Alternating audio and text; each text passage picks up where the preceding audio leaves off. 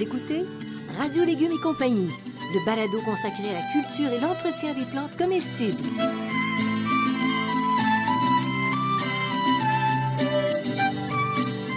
Laitue, Basilic, plantation, poivron, bleuet, pollinisation, haricots, arrosage, fraises, insectes ravageurs et maladies, concombres.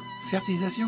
Radio Légumes et compagnie, le balado qui vous dit tout pour cultiver et entretenir simplement les plantes comestibles de façon naturelle.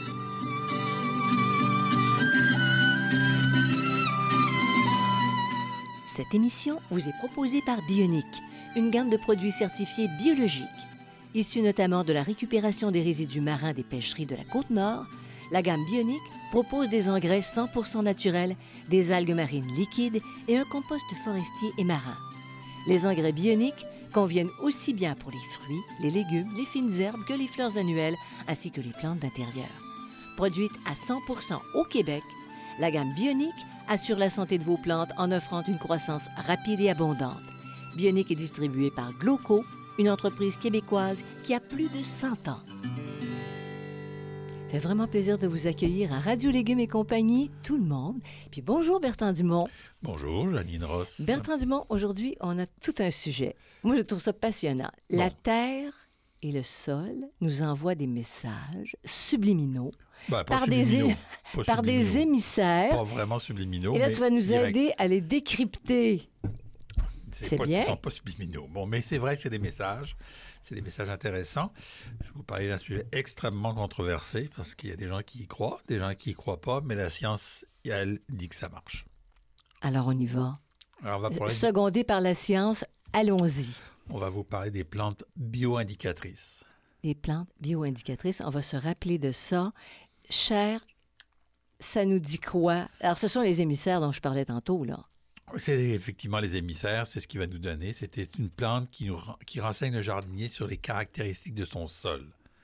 Donc, c'est ce dont je me sers quand je fais pas de, comment dire, de d'analyse de sol. C'est ça.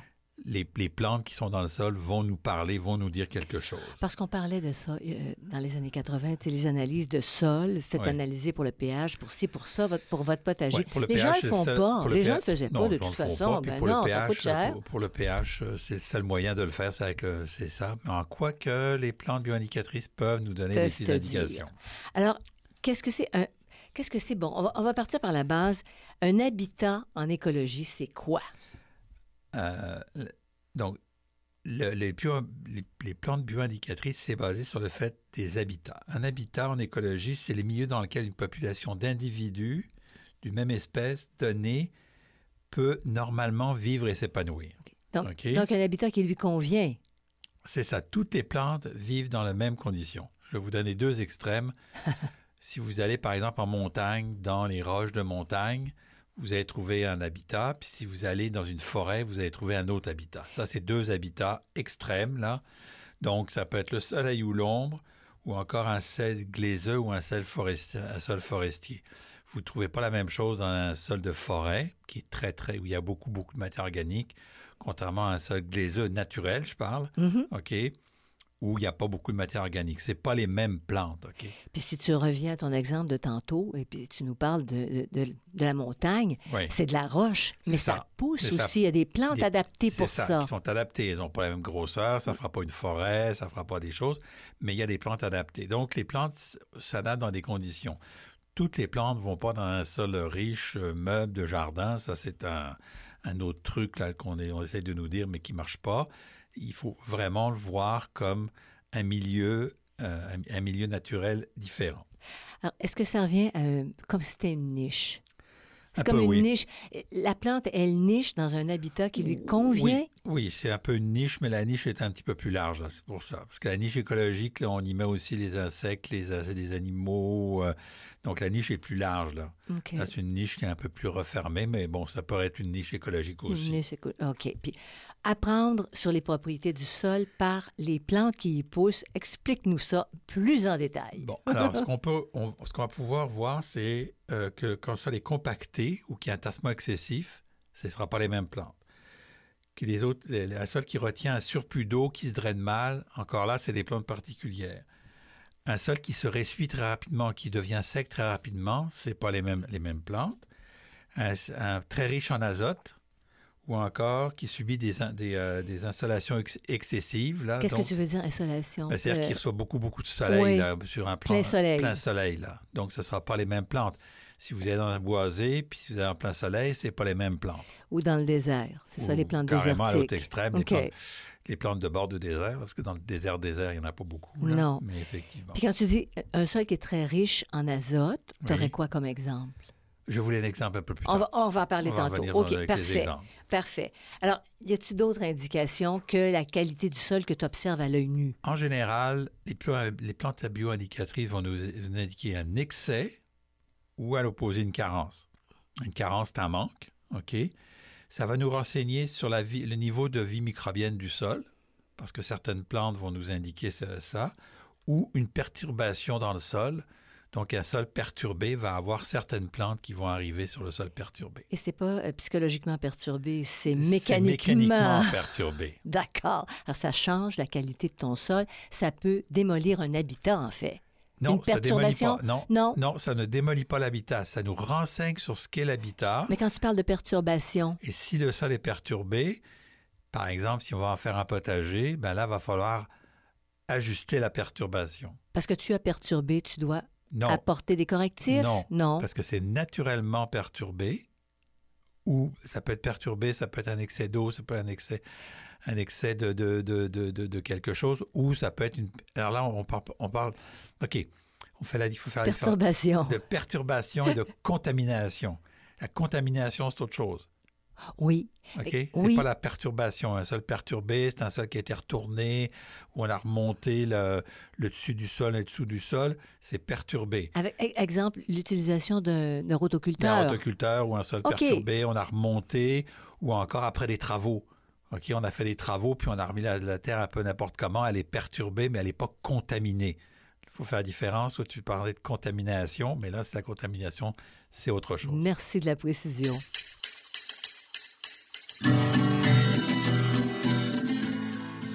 Écoutez Radio Légumes et compagnie, le balado consacré à la culture et l'entretien des plantes comestibles.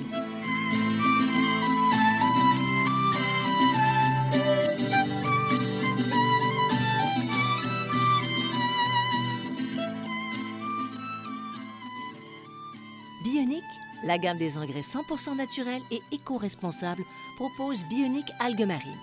En plus d'apporter des éléments nutritifs et des oligo-éléments, ce concentré favorise la bonne santé de la biologie du sol. Elles contiennent des phytohormones qui activent la croissance et la productivité de vos plantes. Bionic Algues Marines stimule les mécanismes de défense naturelle des plantes en augmentant la résistance au stress, en particulier lors de la transplantation. Bionic Algues Marines, distribué par Gloco, est en vente dans les centres de jardin.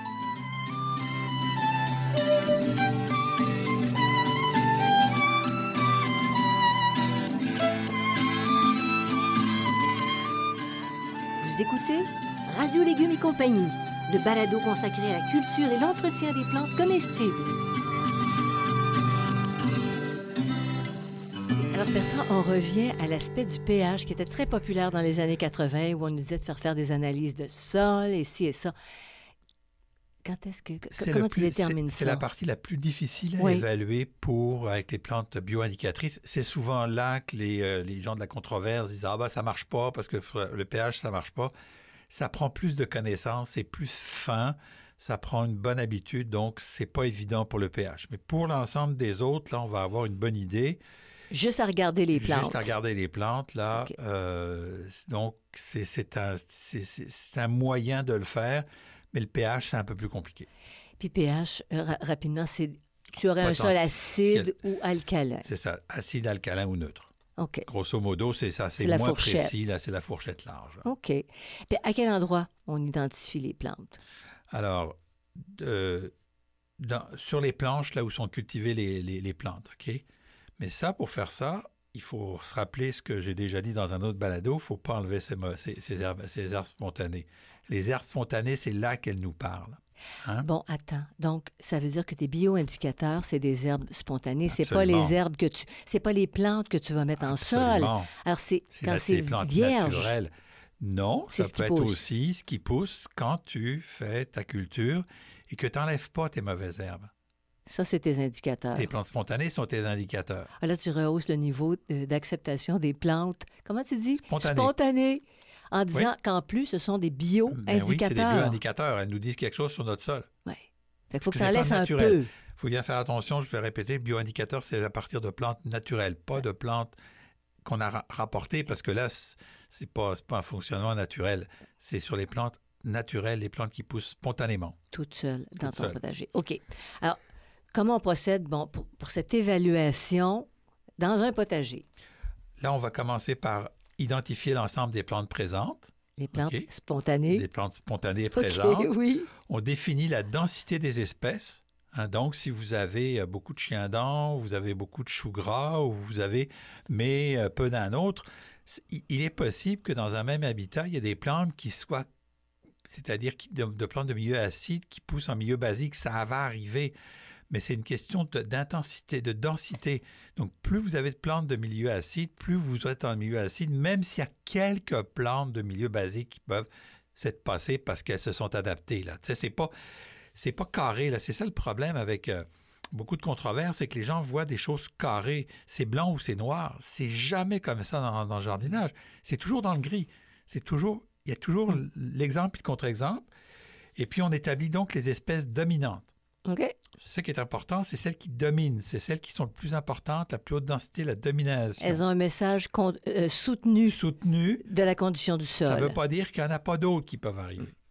Alors, si on a un grand terrain, là, on a parlé d'un potager, c'est un plus grand terrain, même chose? Ben, on, fait, on, va, on fait la même chose, on va délimiter des carrés d'un mètre sur un mètre, puis on va calculer le nombre d'espèces, euh, de, de plantes par espèce, et puis le pourcentage de chacune d'elles. On va établir la densité, et à partir de là, on va dire, bon, sur un mètre, si on a un très grand terrain, on le fait à plusieurs endroits, ce qui peut arriver qu'on va avoir à peu près toutes les mêmes densités partout, ou encore des densités différentes. Pourquoi? Parce que sur un grand terrain, les- les- le sol n'est pas le même partout. Hey, c'est- ça s'appelle très pointu. C'est très Mais- pointu. mais- oui, la mais bio- je te- les, les les plantes bioindicatrices, c'est assez pointu. Mais quand on, on- on a l'habitude, là, on finit par avoir un bon, euh, un bon sens de ce que- de, de ce qu'on a là. C'est un sens d'observation. Oui. Puis savoir, savoir ce, ce que chaque plante est- a comme message sur le sol. Mais est-ce que ça pourrait te dire sur un terrain, un terrain assez grand, où planter des arbres puis des arbustes Absolument. également? Bon, Absolument. et tu aurais moins de pertes. Ben mais oui. bon, La, Mais bonne, les la- plantes- la bonne pente au bon endroit, c'est ça nous permet avec ça de dire ah ben, cet endroit-là, il y a plus d'humidité, il y a plus d'eau, il y a plus d'eau stagnante. Donc si je mets un arbre de sol sec, ça ne marchera pas. Je vais mettre un, un plant d'eau stagnante. Je vais vous donner un exemple euh, dans les bouleaux. Bon, nous on habite dans un terrain euh, plutôt glaiseux à Boucherville. Donc sur euh, à Boucherville, on a planté beaucoup de, de bouleaux blancs, de, de bouleaux à papier. Et au bout de 20 ans, ils sont tous morts. il n'a pas survécu. Ils n'ont pas ça. survécu. Ouais. Moi, j'ai planté un bouleau, mais j'ai planté un bouleau des rivières qui, va dans, qui aime l'eau. D'ailleurs, les années où c'est un peu sec, il a un petit peu de difficulté, tendance un peu à perdre ses feuilles. Mais donc, et lui, il n'y a aucune agrille de frais, agrille, oh, il n'a eu aucun problème. Pourquoi? Parce qu'il est dans les bonnes conditions. Il aime les sols lourds et humides. Oui. Et c'est ce qu'on a ici habituellement. Alors que le bouleau à papier aime les sols légers et, euh, et, et pas- et pas- et plutôt oui. Et donc, Avec, Il- avec très peu d'humus. c'est là, c'est ça, il a, su- il a survécu. Oui. il survivait, mais au bout d'un moment donné, il y avait plein de maladies, puis il mourait. Donc, c'est ça, une plante bioindicatrice, c'est d'aller planter les bonnes plantes à la bonne place. Question. Oui. Là, ce sont des plantes de surface qui nous Oui. donnent des indications sur le sol. Sur quelle profondeur de sol? Oh, c'est une bonne question, mais on pourrait dire ça peut aller jusqu'à 1m50. Même les herbacées ont des racines qui peuvent descendre extrêmement profondément. Mais ça va ré- OK, donc ça va quand même te révéler en profondeur. Donc, pour les arbres qui ont des racines qui vont beaucoup plus loin, Oui. c'est aussi un bon indicateur un de prendre des mesures Oui. de bio de surface. C'est- un, premier- c'est un, un premier niveau. Là, on peut utiliser d'autres d'autres niveaux. Mais euh, c'est un- premier niveau, effectivement, qu'on peut, qu'on peut, qu'on peut prendre en compte. Mais en général, on a quand même un bon, euh, un bon mètre cinquante. Il faut savoir que les arbres, une fois qu'ils vont être bien installés dans les bonnes conditions, ils, vont- ils- ils vont aller chercher, ils vont aller s'adapter un peu plus. Là. C'est surtout les, les premiers mètres du sol qui sont compliqués. Après ça, c'est un peu partout pareil. Là, ça s'adapte. Donc, pour le potager puis tout ça, c'est un très bon indicateur. Oui. Pour les pelouses, c'est un très bon... Les, bi- les plantes bio-indicatrices, Indicatrices. comme tu dis, Ouais. C'est fiable. Alors, comment interpréter les résultats? Tes observations, par exemple, sur un grand terrain d'un mètre par un mètre, là, tu regardes les résultats. C'est là où la controverse prend, c'est qu'il faut considérer les populations végétales dans leur ensemble et non individuellement. C'est pas parce que dans une population, j'ai trois prêles et puis 25 choux gras ou 40 choux gras que ça veut dire que ça marche pas. La prêle peut être là pour d'autres raisons que ces, raisons habituelles. Et tu donnes la prêle comme exemple. Qu'est-ce que ça signifie si tu as beaucoup de prêle sur un terrain? Beaucoup de prêle, c'est un terrain lourd et humide. C'est l'humidité. Alors que le chou gras, c'est un, terrain euh, de mémoire plutôt, euh, euh, comment dire, azoté. Hein, on, va avoir un terrain chou gras, c'est ça, riche en azote. Donc, si on prend, on prend ces deux-là, si on a beaucoup de choux, on a beaucoup de prêles et deux choux gras ou trop choux gras, c'est correct. Là, les choux gras sont plantés, sont, sont là parce que c'est en évolution, mais ça nous dit que le terrain, lui, est humide et, mal drainé. Ok? Donc c'est dans ce sens-là là, que ça, joue, ça joue sur une population et non pas sur un individu. OK? Oui. Donc, euh, Puis la dominance, admettons que tu envoies un, qu'il y a une certaine dominance, il est beaucoup plus prépondérant, là, une espèce. Ben, c'est donc lui qu'on va prendre en considération. Donc, on a au moins 5 à 10 sujets par mètre carré où au moins 70 de l'espace est occupé par la même espèce. Sur ton mètre carré, là. C'est la surreprésentation d'une espèce de plante qui est un indicateur en soi. L'indicateur, c'est la surreprésentation. C'est celui qui domine, c'est le dominant là, qui, représente. C'est statistiquement, là, c'est comme ça que ça fonctionne. Et qu'est-ce que ça révèle qu'une plante prospère dans un habitat en particulier? Qu'est-ce que ça révèle? Ben, ça, nous indique. Ça nous, ça nous indique. Sur l'habitat. Ben, ça, nous indique, ça nous indique quel, quel, type de plante on va avoir, quel, quel genre de plante on va avoir. Là, Alors, euh, comment, comment le savoir, quelle plante, comment, comment le savoir? Ben, il faut se, référer à des livres ou à des sites Internet. Là. OK. Tu dis j'ai telle plante, tu l'identifies sur un site Internet. D'abord, il faut, il faut avoir un petit peu d'habitude. Il y a des livres.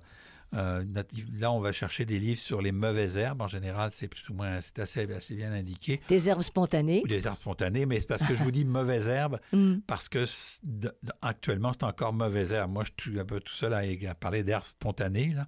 Donc, c'est, on va chercher l'information sur les sites de mauvaises herbes ou dans les livres. Et donc, à partir de là, une fois qu'on a identifié ces plantes, on calcule ces plantes, mais à un moment donné, on arrive, puis euh, moi, je le fais à l'œil. Je vois que dans telle partie du potager, ah, tiens, j'ai telle plante qui, j'ai de l'oxalis qui sort, j'ai ça qui sort, ah, tiens, j'étais un peu basique, là, il va falloir que je remette un peu, un peu de compost, ainsi de suite. Donc, ce mm. c'est pas une science exacte, là. C'est pas euh, quelque chose de carré d'exact, là, mais c'est quelque chose qui permet de donner une indication, comme le dit le titre, bio-indication. Vous écoutez Radio Légumes et compagnie, le balado consacré à la culture et l'entretien des plantes comestibles.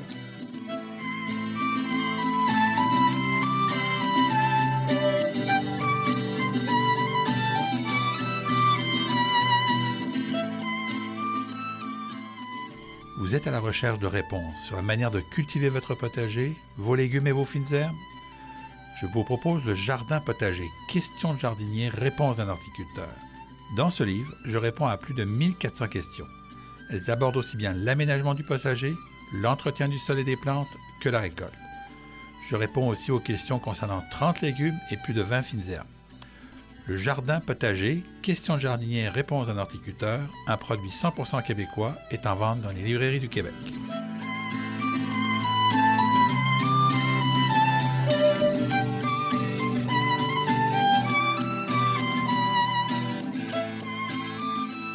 Écoutez Radio Légumes et compagnie, le balado consacré à la culture et l'entretien des plantes comestibles.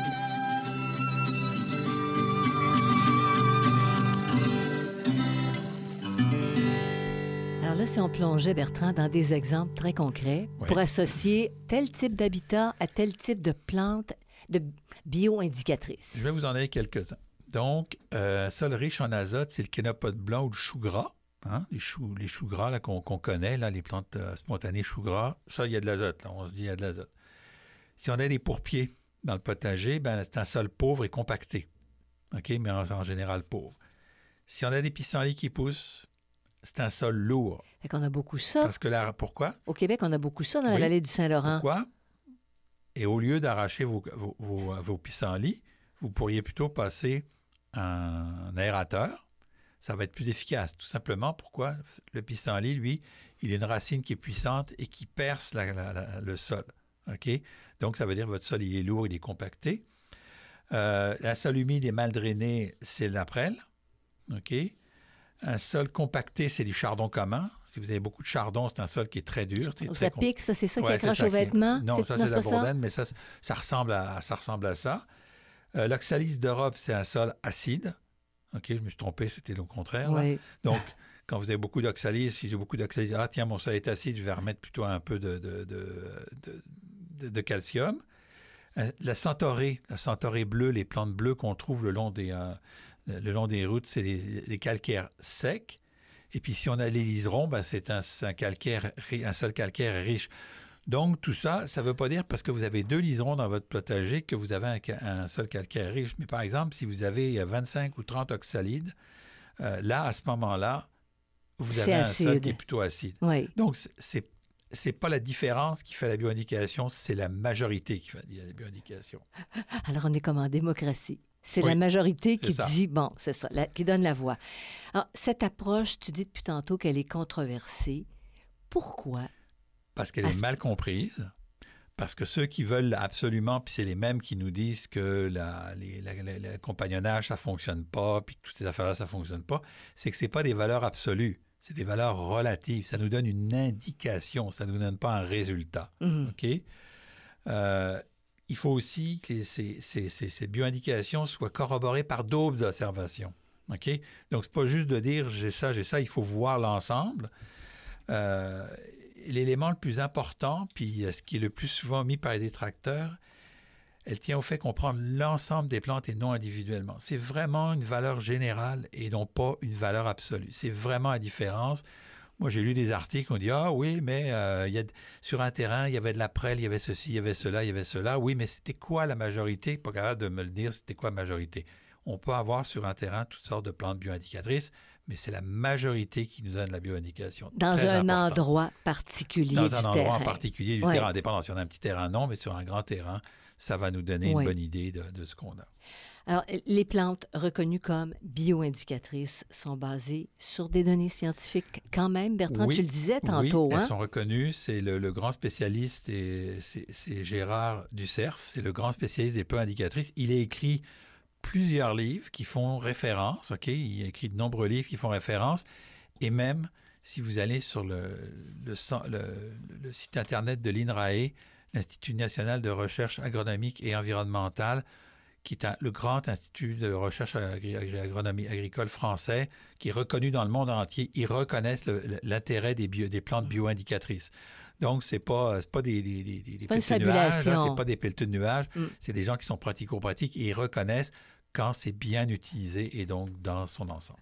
Donc, on rit, tu sais, quand on dit les arbres parlent, tu sais, si tu sais, ah si tu sais observer la nature, la nature te, parle. Mais c'est pas ésotérique, là. Non, c'est vraiment ça. C'est ça. C'est vraiment, euh, c'est vraiment euh, ancré là dans, dans ce qu'on voit parce qu'on sait aujourd'hui que les plantes vivent dans les habitats, puis que les habitats des écosystèmes sont pas tous les mêmes, puis toutes les plantes vivent pas à essayer de mettre une un cactus. tiens, je vais vous donner un, autre exemple. à la place d'un saule. Par exemple, les mertandias. On a deux mertandias. On a un mertandia de Virginie qui va dans les sous-bois, puis on a un, autre un arbuste, Mertandia, c'est une plante, une plante vivace.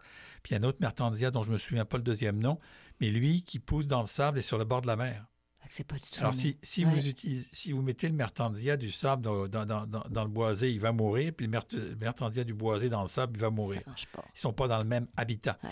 Donc, c'est le principe. Le pire, c'est que c'est simple à comprendre. C'est simple, Malgré mais c'est plus difficile à mettre en œuvre.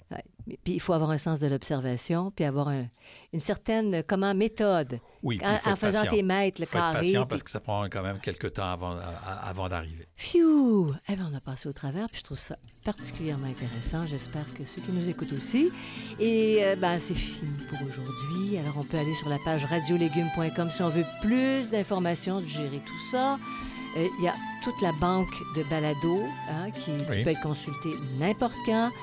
Je voudrais remercier Bionique de Glauco et également Xavier Gervais-Dumont pour la musique et son frère Charles pour l'assistance technique. Allez en paix, cultivez, aimez la nature, écoutez-la. Et observez-la. Et oui, c'est ça. Portez-vous bien. Merci Bertrand. À la prochaine.